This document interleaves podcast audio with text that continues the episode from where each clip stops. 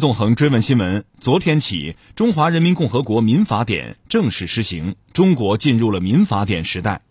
与此同时，《民法通则》《婚姻法》《继承法》《收养法》《担保法》《合同法》《物权法》《侵权责任法》以及《民法总则》废止。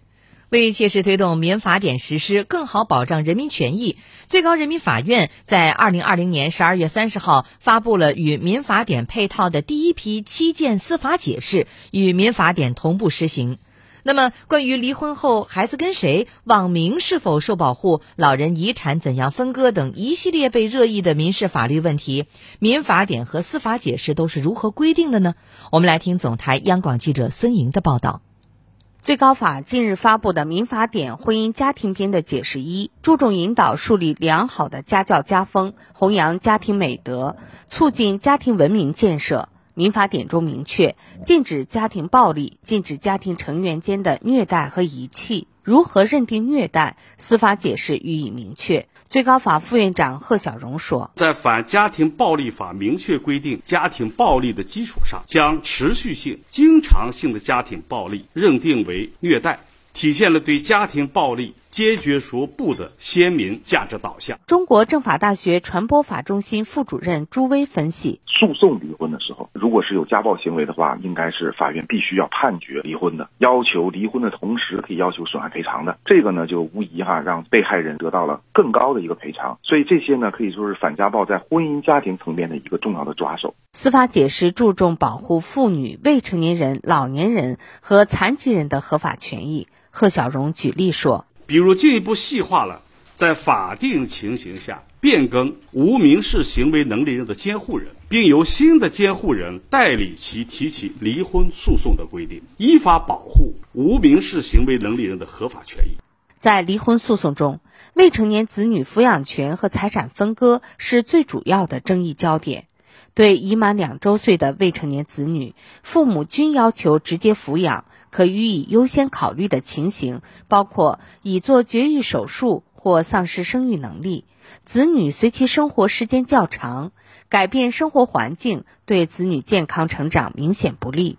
无其他子女而另一方有其他子女等。另外，也要尊重孩子的意愿。在未成年子女抚养权的纠纷中，贯彻最有利于未成年子女的原则，尊重八周岁以上子女的真实意愿，将表达真实意愿的年龄由十周岁下调至八岁。依据司法解释，子女单独随祖父母或者外祖父母共同生活多年，且老人要求且有能力帮助照顾孩子的。可以作为父或母直接抚养子女的优先条件予以考虑。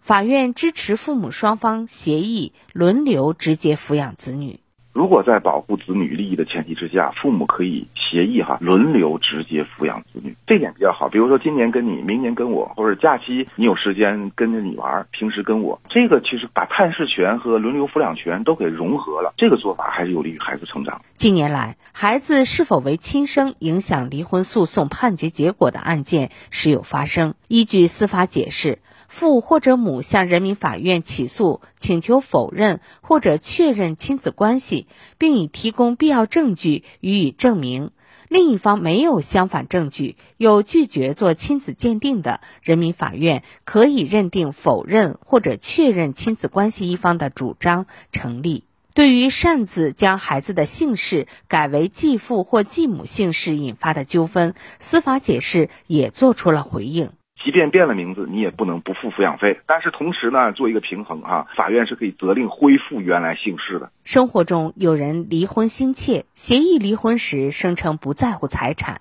之后就分割问题再打官司。朱威提示。民法典司法解释其实也都说了，就离婚财产的分割问题后悔的，人民法院可以受理。但是，就如果没有发现，在离婚分割财产的时候存在欺诈或胁迫的情形的，即便不公平，法院也应当依法驳回当事人的诉讼请求。随着人民群众生活水平的不断提高，个人和家庭拥有的财产日益增多，因继承引发的纠纷也越来越多。最高法副院长贺小荣介绍。此次修改继承编司法解释，注重弘扬社会主义核心价值观，明确遗产无人继承、有无人受遗赠的情况下，如果有继承人以外对被继承人抚养较多或者依靠被继承人抚养的，应当分给适当的遗产，引导全社会形成尊老爱幼、互帮互扶的良好风尚。司法解释切实尊重遗嘱人的真实意愿。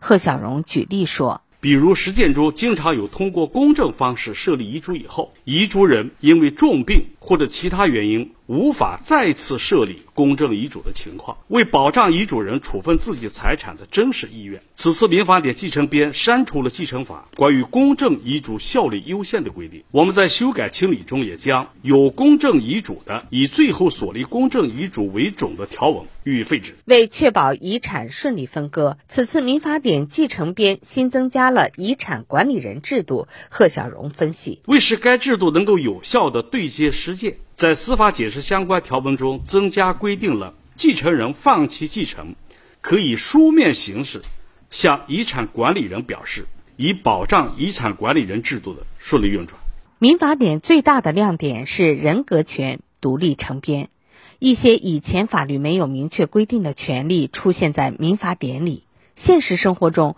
因为有了互联网、微信等即时聊天工具，人们不仅有自己真实的姓名、乳名、笔名、艺名，还有网名、微信昵称等等。随着民商事活动的日益多样性，社会主体应该受到法律保护的权利越来越多。最高法对人身损害赔偿等有关人格权纠纷的司法解释修改，增加了一些案由以及赔偿范围。最高法副院长贺小荣介绍：我们增加了声音保护、个人信息保护、申请人格权侵害禁令等民事案件的案由，完善了人身损害的内涵和赔偿范围。生命、身体和健康等物质性人格权遭受侵害，赔偿的范围包括物质损害和精神损害。增加规定，死亡自然人的近亲属有权主张精神损害赔偿，将精神损害赔偿的保护对象调整为人身权益